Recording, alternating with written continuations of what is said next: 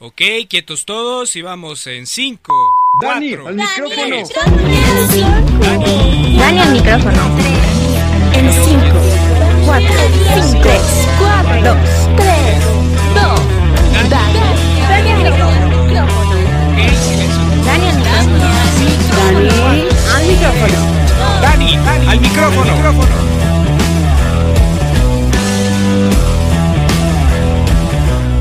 ¿Y qué tal todo el mundo? Bienvenidos a este tercer episodio de Dani al micrófono. Oigan, eh, había anunciado en mis redes sociales que iba a publicar, bueno, que iba a subir un episodio sobre la temporada 3 de Glee, pero oh sorpresa, muchas cosas sucedieron esta semana y pues por esas razones que sucedieron esta semana y por respeto, eh, no pienso subir nada de Glee hasta dentro de un buen tiempo. Entonces por eso decidí cambiar el tema como a última hora porque pasó el jueves entonces preferí, preferí evitarme um, problemas. No por decir que iba a tener problemas, pero... Ay, pasaron un buen de cosas que luego hablaré de eso. Que me hicieron tomar la decisión de última hora. Porque el episodio iba a subir. Se iba a subir el jueves, pero tuve que cancelarlo. Entonces nuestro tercer episodio va a tratar de una cosa un poquito diferente. Eh, no es lo que yo esperaba, pero pues siempre pasan este tipo de cosas en todo lo que hagamos. Entonces tengo que acoplarme a lo que a lo que va ocurriendo, ¿no?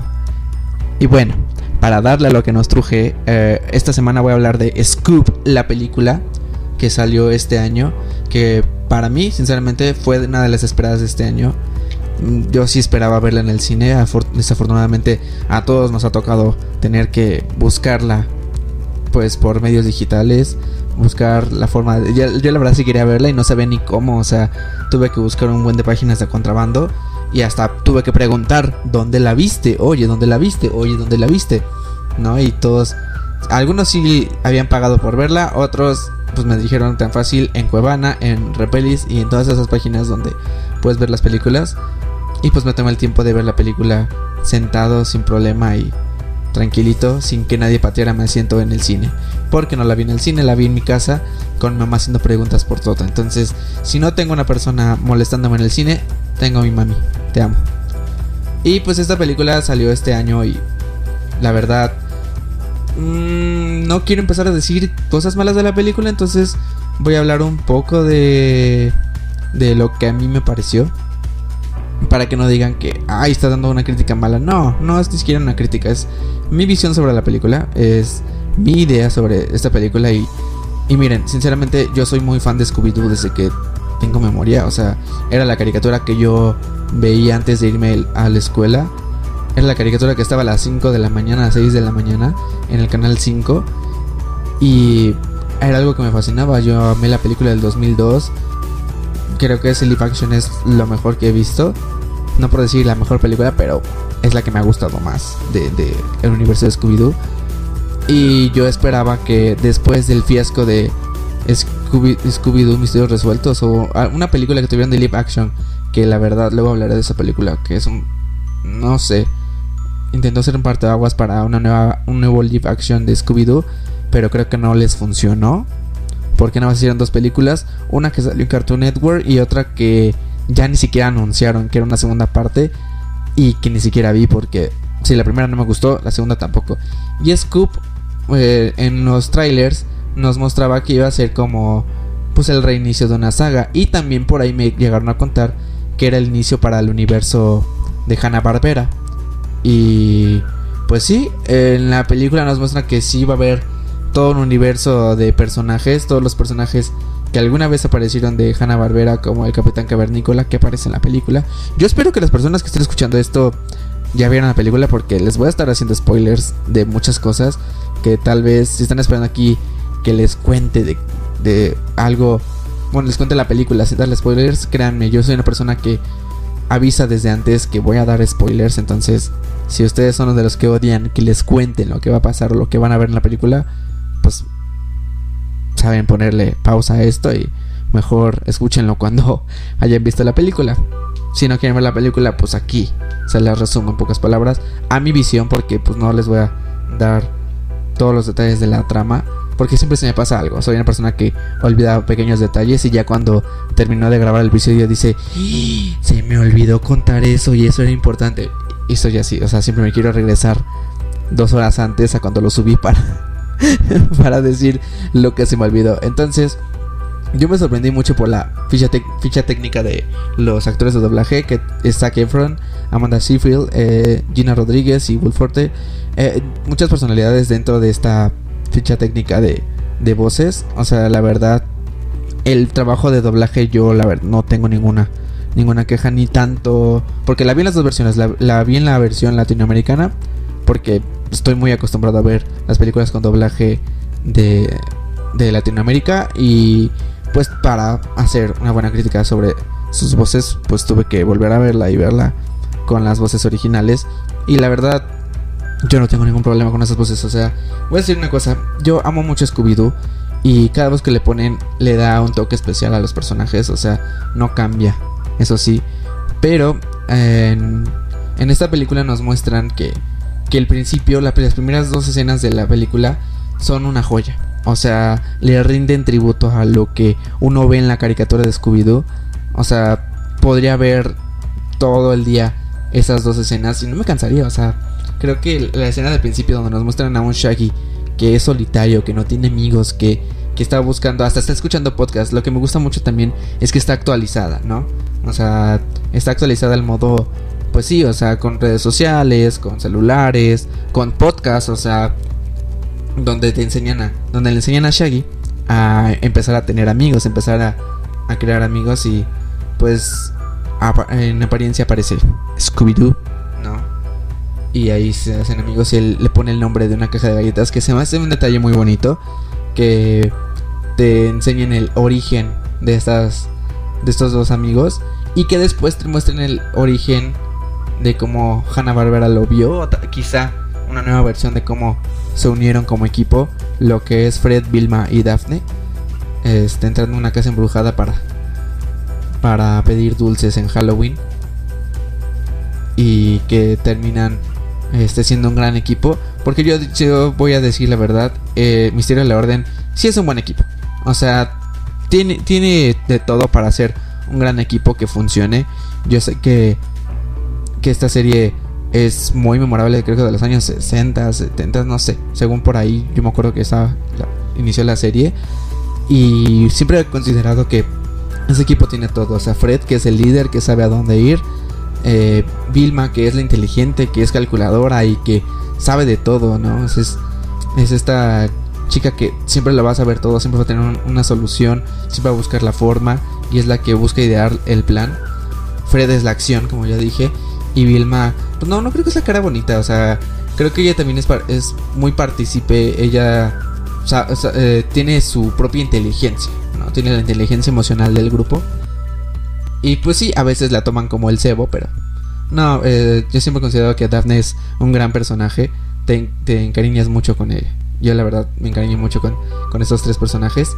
Y lo digo porque te voy a comentar por qué. Y Shaggy y Scooby, que son los dos principales. Y Scooby, obviamente, el, perro principal de lo que trata la historia, ¿no? Que es parte de este equipo donde pareciera que ni Shaggy y Scooby encajan. Y eso siempre ha sido una trama constante en películas, series de Scooby-Doo, que Shaggy y Scooby son los personajes que nunca... que pareciera que no hacen nada, pero que en realidad son el alma del grupo. Y esto nos lo dejan siempre en claro, que estos dos personajes pueden no ser los más inteligentes, los más... los que tienen mucho liderazgo, eh, los más... los que tienen inteligencia emocional, no, o sea, no tienen... pareciera que no tienen nada de eso, pero realmente son el alma del grupo, o sea, creo que también sin ellos no, no habría, no existiría ni Fred, ni Daphne, ni Vilma, o sea, no lo creo. Y, creo que es un buen, un buen equipo que sabe trabajar en conjunto. Eso siempre pasa en la, o sea, el arma elemental para una trama de Scooby-Doo es que al final, después de que todo sale un poquito mal, ellos idean un buen plan para que las cosas les salgan mejor con la ayuda de todos, porque se dan cuenta que que todos son necesarios y esa es la trama de, de tanto de películas, series, bueno, no tanto de las series, pero sí en general eh, cuando se hace una película de Scooby-Doo es la trama que manejan muchas veces, ¿no? Y digo, está bien porque eh, buscan que el, los que el público empatice con lo que es Shaggy y Scooby porque no quieren verse como los que estorban al grupo, o los que siempre lo arruinan, o los que siempre lo hacen mal, porque siempre lo hacen ver, ¿no? Los que, los que lo hacen mal y que buscan hacer las cosas bien. Y dentro de esta película eh, yo pensé, porque lo digo así, yo siempre con ese tipo de películas genero una expectativa. Y también porque no las venden de esta manera, yo pensé que íbamos a ver el, los inicios del grupo. hicieron un montaje en esta película sobre sobre la primera canción de Where's Scooby-Doo, de la canción de Green Day, no me acuerdo quién la cantaba, Coldplay, no creo quién la canta, pero hacen el montaje, lo recrean eh, de una manera digital en, 3D y es muy bueno, o sea, yo considero que ese montaje es icónico, pero hasta ahí se queda la película, o sea, para mí. ¿Por qué? Porque todo el principio te vende muy bien las cosas, todo el principio te muestra que que Misterio a la Orden es, o sea, lo mejor que le va a pasar al mundo, que van a resolver misterios, que todo lo que ya saben, todo, o sea, ese montaje resume literalmente todo lo que ya sabemos sobre Scooby-Doo y su pandilla. Y hasta ahí. Porque después nos cuentan que que Shaggy y Scooby pues también vuelven a ser incompetentes para para el equipo, ¿no? O sea, lo que es Fred, Daphne y Vilma aportan una gran sustancia. Quizá Fred el liderazgo, Daphne relaciones públicas y Vilma la inteligencia. Entonces, una, creo que contratan a un agente y el agente dice, pues es que ellos no hacen nada. O sea, ellos no aportan nada al equipo y Shaggy y Scooby se sienten como, como desplazados. Se sienten mal, se sienten tristes. Eh, y hay alguien que está buscando a Scooby-Doo porque es el último perro de, un linaje. Y miren, yo no soy aquí quien para decir, pero algo que no me ya no me gustó después de la película es que lo que es Fred, Daphne y Vilma pasaron a un plano no existimos, o sea, aparecieron en un plano donde sus escenas se remontaban a chistes baratos, a no tener personalidad y a ser tres adolescentes que no tienen la menor idea de qué hacer porque parecían adolescentes que no tenían la menor idea de, de qué estaban haciendo, de cómo encontrar a sus amigos. O sea, literalmente se les vino el mundo abajo cuando desaparecieron Shaggy y Scooby. Y toda la película se empezó a tratar de otra cosa muy diferente. Se empezó a, tratar de Dinamita y el perro maravilla y el halcón azul. O sea... Es que... Ay, no sé. Miren, el perro maravilla me cayó muy mal. Y según yo, el perro maravilla era un buen personaje eh, dentro de Hanna Barbera y me cayó mal. Y era estresante. O sea, llegó un momento donde la película de Scooby-Doo dejó de ser Scooby-Doo y se volvió película del halcón azul. Y creo que por ahí no va. Porque la película es Scoob. O sea, están buscando a Scooby-Doo. Pero de la nada ya no teníamos a, a Fred, ya no teníamos a Daphne, ya no teníamos a Vilma. También desapareció Shaggy por algún momento para solo ser Shaggy el, el triste chico que va y le reclama a Scooby-Doo que ya no es amigo. No lo sé, quisieron meter tantas cosas en esta película que al final del día no terminó siendo lo que uno esperaba porque yo pensé que iba a tratar sobre cómo fue surgiendo Misterio de la Orden y creo que hubiera estado mejor, no sé, porque no voy a decir que la película no la disfruté, claro, la disfruté, o sea, tiene muchas cosas de acción, tiene muchas cosas que otra película de Scooby-Doo no tiene. Pero no era una película de Scooby-Doo, era una película de halcón azul. Y aquí es donde, pues, es un poco confuso. Porque no sé si Warner Bros. quiso hacer una película de halcón azul y temía que la gente no fuera a verla y lo metió en Scooby-Doo, no lo sé. Pero es un poco confuso porque de la nada tenemos que 20, 20 minutos de la película con Scooby-Doo, con su pandilla y con todos ellos, y que la trama va a ir alrededor de, de que ellos no sirven para nada, para después mandarlos al espacio con el perro maravilla y el halcón azul. Mm, no sé. Es que no sé, es, muy extraño eso, o sea... Eh, si nos muestran desde el principio que el halcón azul existe, o sea, bueno, no que existe, sino que es un personaje favorito de Shaggy. Pero yo pensé que iba a ser como una referencia a, que iba a ser como él, ¿no? O sea, que se iba a volver como el Shaggy, o que iba a tomar su ejemplo, ¿no? Porque de eso se viste también Shaggy en Halloween, con este halcón azul y el perro maravilla. Pero no sé, o sea, yo, yo pensé que los que iban a estar en segundo plano iba a ser halcón azul y el perro maravilla. No por decir que a huevo tienen que estar en, en el fondo. Pero no, creo que no por ahí va. O sea, a me desesperó mucho que la película se empezara a tratar más del halcón azul, que los chistes abarcaran a su estilo de vida cuando no, le quisieron dar más presencia, pero lo hicieron muy forzado. O sea, ese es mi parecer. Porque en sí. En sí, sí se sintió muy forzado. Llegó un punto donde. Esta la vi con mi mamá. O sea, mi mamá dijo: Pues no, o sea, no me gustó. O sea, está buena, pero no me gustó. Porque pensé que era descubido. Y pues yo podría decir casi lo mismo. Porque sí la disfruté. O sea, las primeras los primeros 20 minutos están hechos para que te enganches con la película. Te venden fan service, así tal cual. O sea, te venden primeramente la historia de Shaggy y Scooby, cómo se conocieron, y después cómo se conocieron con Fred, Daphne y Vilma. Aunque a mí me hubiera gustado que esto tomara más tiempo. Que de hecho la película se tratara justamente de cómo se conocieron. A mí me hubiera gustado. Pero es el producto que nos entregaron. Y bueno, lo que quiero decir es que sí me entretuvo. Me entretuvo muchísimo. Me entretuvo porque esperaba que volvieran a salir Fred Daphne y Vilma. O sea, yo sí esperaba que volvieran a salir en algún punto de la película. Porque yo decía, es que ya es mucho, ya es mucho del halcón azul y el perro maravilla. Porque el perro maravilla estaba encabronado con todo. O sea, estaba encabronado con, con el halcón azul, que ni siquiera el halcón azul era el, hijo. Era el hijo del halcón azul. Entonces era un mequetrefe que no sabía cómo ser un superhéroe y era el que menos querían del grupo. Aquí quisieron conjuntar las historias de de Scooby-Doo y Shaggy con, con el hijo del halcón azul, donde su mismo equipo no lo reconoce como un, un líder, no lo reconoce como una persona que, que pueda salir adelante como su padre, y por eso el perro maravilla está, está enojado con el hijo del halcón azul porque no es ni la mitad de su padre, solamente un mequetrefe, un niñito ahí que se puso el traje de su padre y ya. Es solo, es solo eso, o sea, y por eso está enojado el perro maravilla.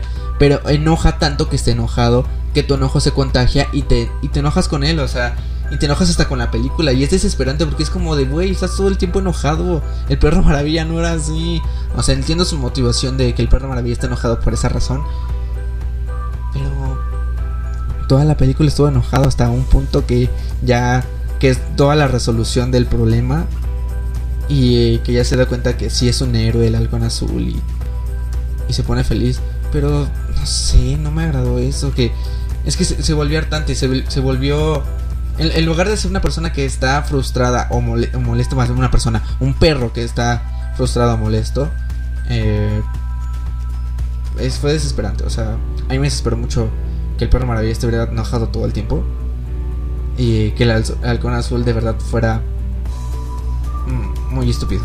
Porque no sé, no sé, o sea, Shaggy y Scooby son tontos, son despistados, son tímidos, o sea, son temerosos.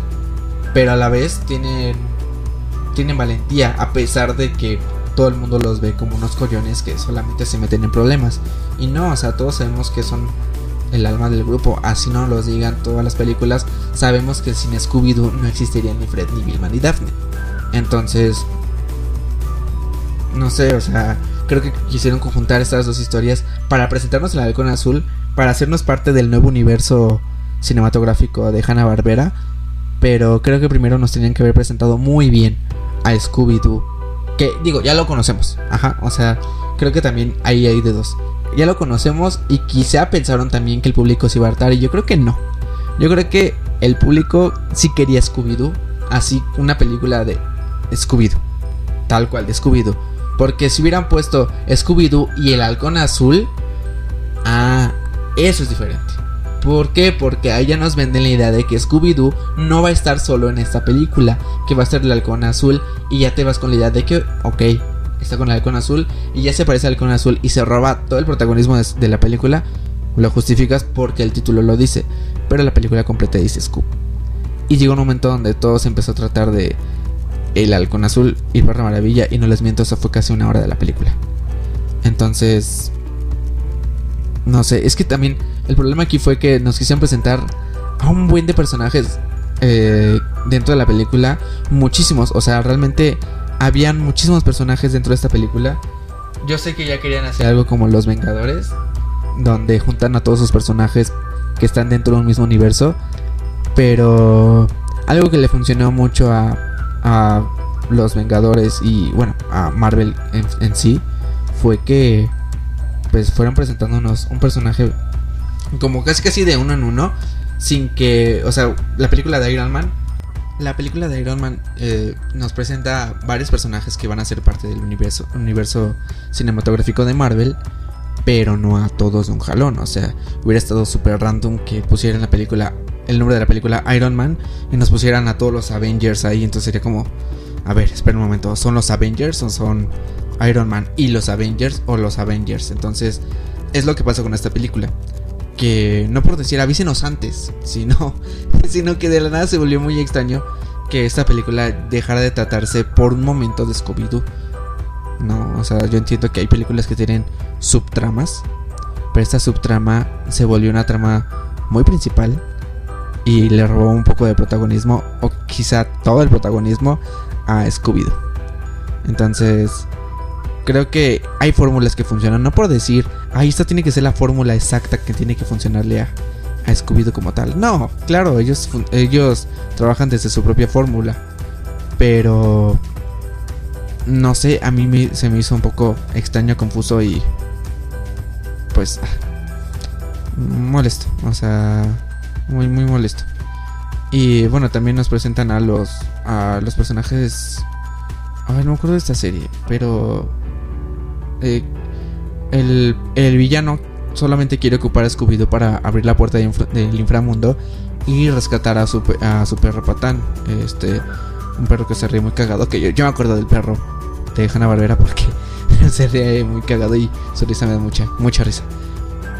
Pero este, eso es lo por lo que quieren Scooby-Doo para que Scooby-Doo abra la puerta de, de, del inframundo porque Scooby-Doo es la llave. O sea, dentro de Scooby-Doo está la llave del, inframundo. Y porque pues el villano tan villano ten, tenía que dejar a su perro adentro para él poder salir. Tenía que alguien estar adentro para que él pudiera salir del inframundo. Y pues ahora quería a su perro de vuelta no y al final Shaggy es quien se quien se sacrifica para quedarse en el inframundo y Scooby Doo se quede en el en el mundo real y ay no eso sí eso sí me pegó. es que hay varias escenas donde sí se siente forzado el querer sentir empatía. Porque hay un momento donde, donde eh, eh, se llevan a Scooby y Shaggy se levanta y le dice a todos que es momento de, de ponerse las pilas y hacer algo por Scooby. Y esa sí fue como, mmm, no te la compro mucho. Pero vayan a rescatar a Scooby en lugar de estar platicando. Porque, sí, o sea, en, en ese momento ya estaban juntos todos los equipos. Porque Daphne y Daphne, Vilma, y, y, Fred estaban en otro punto, estaban investigando qué fue lo que pasó con Shaggy y Scooby después de que fueron a los bolos. Y no me acuerdo ni cómo Chihuahuas llegaron a... Ah, no, sí, los secuestraron a ellos también. Los secuestraron a ellos para atraer a Scooby. Los secuestraron a ellos con toda la máquina del misterio. Y ya después de esto se supone que van a rescatar a Scooby de las garras del villano cuyo nombre no me acuerdo. O sea, el villano, no me acuerdo ni quién era el villano. Me acuerdo más del halcón azul y es que también es el problema. O sea, o sea, no tengo que buscar el nombre porque no me acuerdo. A ver, espera, aquí lo tengo. Es no doy, no doy una, no, no doy una. Se llama No doy una el, el villano, sí ya. Es No doy una. No doy una va, va y secuestra, secuestra a Scooby en el mundo del Capitán Cavernícola, donde se juntaron todos los mundos, donde se juntaron todos los universos. Es que, es que hay una revoltura de personajes. Eso es, eso es, lo que me frustra mucho de esta película, que es, que es muy bonito que intenten eh, rendirle tributo a sus caricaturas viejas para que la gente las vuelva a ver. Pero me desesperó mucho que haya tanto de donde es como, oh, ¿qué está pasando? O sea, está pasando de todo. O sea, realmente... Mm. Es que para crear un mundo cinematográfico, o un... Ajá, sí, un, un mundo cinematográfico, tienes que presentarnos de poco a poco a los personajes, porque a pesar de que ya conocíamos a Shaggy, a Scooby y a su equipo, a veces las personalidades varían dependiendo de la producción. Y aquí ningún personaje tenía personalidad. Y me refiero muchísimo a, a los a Fred, Vilma y, y Daphne. O sea, ellos eran los únicos que no tenían una personalidad muy bien definida. A pesar de que nosotros ya sabemos que ellos tienen una personalidad tal cual. Y cada uno aporta diferentes cosas. Claro, pero tienes que dejarlas muy claro. Porque parecía otra cosa muy diferente. Parecía otra cosa, no sé, muy lejos a los personajes que nosotros conocemos. O sea, a pesar de que ya, ya los conocemos, ya estamos, eh, ya los identificamos. O sea, muchos crecimos con esas películas, pero creo que el presentárselo a otras personas es volvérselos a vender. Y creo que esta vez no los vendió como debería haberlos vendido a los personajes de nuevo. Porque digo, o sea, es que a pesar de que los conocemos, no puedes dar por hecho de que esos personajes van a ser amados por su personalidad. Porque pasaron muy desapercibidos y parecieron muy simplones. O sea, estaban, estaban muy simples sus, sus formas de ser. Entonces, no sé, yo siento que todos esos personajes ya tienen una personalidad muy definida por todo lo que han pasado. Porque han resuelto casos, porque han visto que Fred es el líder, han visto que, que Vilma siempre es la que eh, tiene estrategias, tiene conocimientos, investiga, indaga. Y Daphne es la, que se relaciona para investigar datos o, los ayuda a, buscar, ¿no? Y también Shaggy y Scooby son parte de todo esto. Pero creo que el olvidar que ellos tienen una personalidad ya definida y que tienes que volverla a traer y sacar esa esencia a flote, pues no la puedes olvidar. Y el problema es ese. O sea, el problema de esta película es que hay tantas cosas que están pasando, hay tantas cosas que quieren meter que está muy bien, pero en 94 minutos no alcanza. No alcanza una película de 94 minutos donde solamente tenías que habernos presentado a Scooby-Doo otra vez. No, una, una nueva historia. Quizá una ya contada, una no contada, una. Pero realmente a mí me estresó mucho eso. Porque yo sí esperaba ver solamente al equipo. Porque es eso. O sea, Scooby-Doo es el equipo no es Scooby-Doo y, otra persona. Porque si hubieran, vuelvo a repetir, si hubieran puesto Scooby-Doo y el halcón, el halcón azul, ah, pues lo entiendo, ¿no? Siento totalmente que el halcón azul tendría que, tendría que aparecer ya, tal cual. Pero también nos presentan al villano, que es Nodoyuna, que también es de otra, de otra serie animada de Hanna Barbera, con Super Ropatán. Pues es que es mucho, o sea, o sea, no sé, es que es, que es demasiado, es demasiado que pusieron en esta película o que quisieron poner que llegó un punto donde decías, es que no hay donde mirar. O sea, hay tantas cosas que no sabes a dónde mirar porque no se centran en una y no se centran en otra. Parece la penúltima película que hubo de Star Wars que tenían tres tramas diferentes y que ninguna llegó a nada.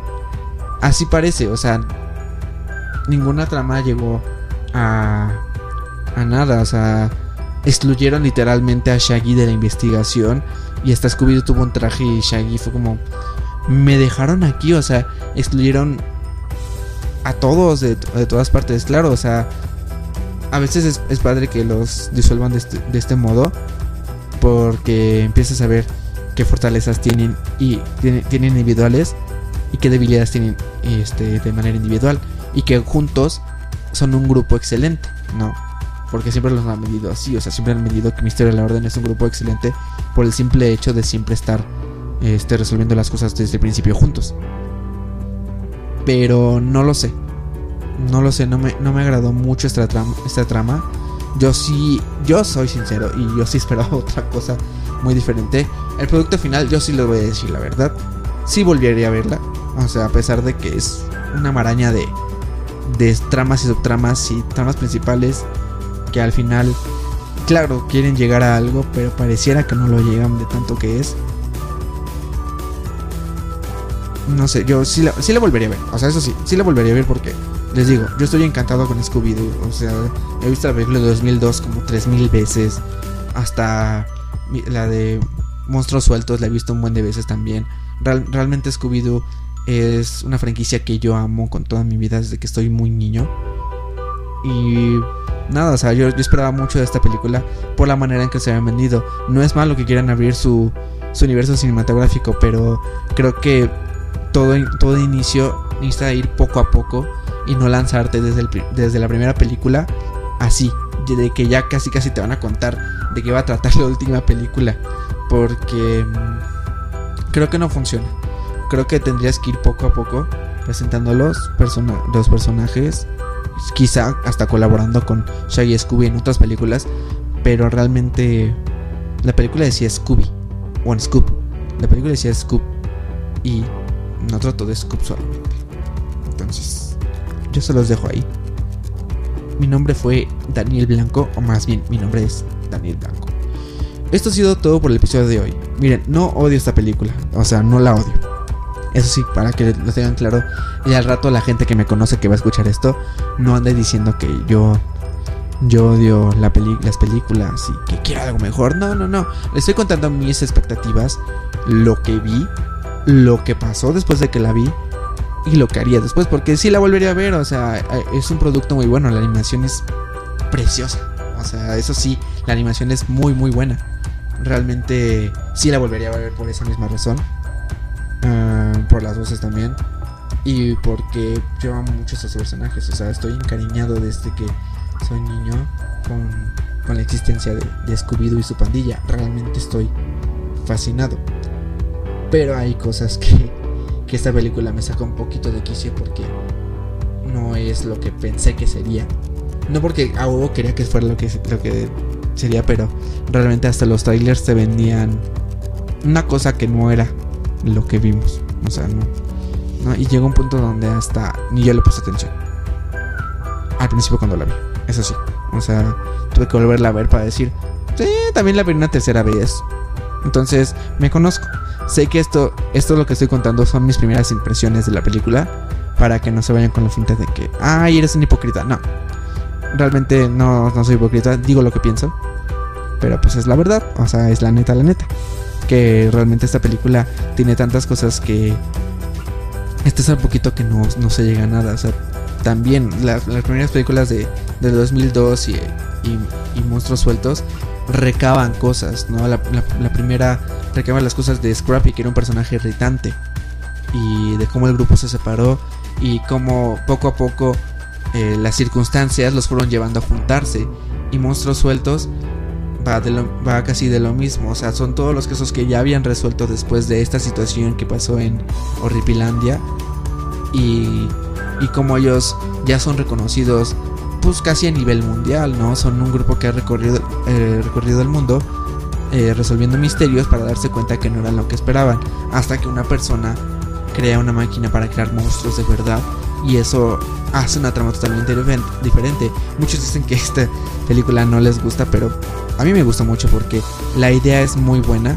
Quizá la ejecución es mala, es mala, pero la idea es buena el hecho de que de que los monstruos vuelvan a la vida y sean, o sea, y de verdad hay una fórmula para que estos monstruos no, no tengan una persona dentro de su disfraz, sino que realmente son unos monstruos. Entonces, eso es una trama muy interesante. Aquí el problema fue que la, trama no, no fue lo que uno esperaba de Scooby-Doo. ¿Por qué? Porque Scooby-Doo siempre ha tratado de monstruos. Y Aquí trató de otra cosa muy diferente. trataba de resolver misterios. Y bueno, aquí la trama de esta película, en lugar de tratar de, de un misterio, que solamente es el misterio de quién se robó Scooby-Doo, pero que ya nos dijeron quién, quién se lo robó y, para qué se lo medio robó, pues ya no tiene mucho sentido, ¿verdad? Entonces, es mi visión sobre la película. O sea, es mi forma de ver lo que pasó con esta película. Porque a mí sí me decepcionó un poquito. Un poquito. No mucho, o sea, no es la gran cosa. Pero pues sí, o sea, yo sí esperaba ver algo bueno y, y voy a ser otra vez sincero, voy a decir que qué bueno que no la vi en el cine. no es maldad, o sea, no es maldad, no, no, no querer pagar por verla, le hubiera pagado por verla, sí, claro. Pero dadas las, circunstancias, sí digo, sí, qué bueno que la vi en mi casa porque hubiera salido del cine con cara de... Oh". Entonces, esa es mi opinión. No sé qué opinan ustedes, pero háganmelo saber, mándenle mensaje, regáñenme, enójense, porque yo vi muchos amigos que la publicaron, que les gustó y toda la cosa. No, no me desagradó, no me desagradó, tampoco es la peor película que he visto. He visto peores. Y esta no es mala. Entonces, cálmense un chingo si esperan escuchar eso, es, una realidad, o sea, no es lo peor que he visto. Hay cosas peores, pero de eso luego hablaré. Esto fue todo por ahora. Mi nombre es Daniel Blanco. Síganme en redes sociales como arroba el Daniel Blanco. Está en la descripción. Si están viendo por YouTube, suscríbanse, denle like, eh, compartan. Gracias a la gente que, lo ha compartido, que lo ha escuchado. Gracias a, todos los que me mandan mensaje para avisarme que, que, lo escucharon, que les gustó. A Daniel Moya, a este a Lalo Parra, a Elias Arvilo, a Vilo, este, a todos los que me han dicho, o sea, todos los que ya me han dicho que me escucharon. Gracias, o sea, me tienen ganado ya. ¿Qué quieren? ¿Qué quieren? ¿Qué quieren que les regale, chingada madre? Gracias, gracias por escucharlo, gracias por ponerme atención. Yo espero que ya el episodio la siguiente semana salga bien, porque lo subí en domingo por estas razones que les comento. Pero aquí está el episodio. Gracias por escucharme una vez más. Eh, síganme también en la red social del podcast, arroba Dani al micrófono, así con el nombre que tienen ahí en su pantalla, Dani al en Instagram, ¿sí? Y ya, eso es todo por ahora. Gracias por escucharme. Nos vemos la siguiente semana con la siguiente película. Si quieren en algún momento que yo hable de una película en especial, va, lo hago. No soy un crítico, no, no soy una persona que, que haga críticas. Pero me encanta hablar de las películas, me encanta hablar de lo que me desagradó, de lo que me gustó, de lo que no me encantó, de lo que me decepcionó. Me encanta, me encanta hablar de la primera impresión que tengo al ver una película. Entonces, quédense con esa idea, no se queden con esa idea de que soy un crítico, solo genero contenido. Y ya, déjenme en paz. Yo hago lo que quiera, es mi canal, es mi micrófono, es mi podcast. Ya, ya lo subí. Estoy aquí. No me chinguen. Los amo mucho. Gracias por escucharme y esto fue todo por ahora. Adiós. Esto fue Dani, al micrófono. Gracias por escucharnos. No olvides seguirnos y recomendarnos. Hasta la próxima. Ok, perfecto. Corte y queda. Todo fuera del aire. Bring it down. It's a wrap. Nos vemos. ¿Será así o no tanto ánimo? Más, no, no, no, Nah, yo creo que sí. No sé, no sé, a mí ni me gustó. No, está bien, ya. está bien. ¿Has cortado? Corta, corta, corta, corta, corta. Corte y queda.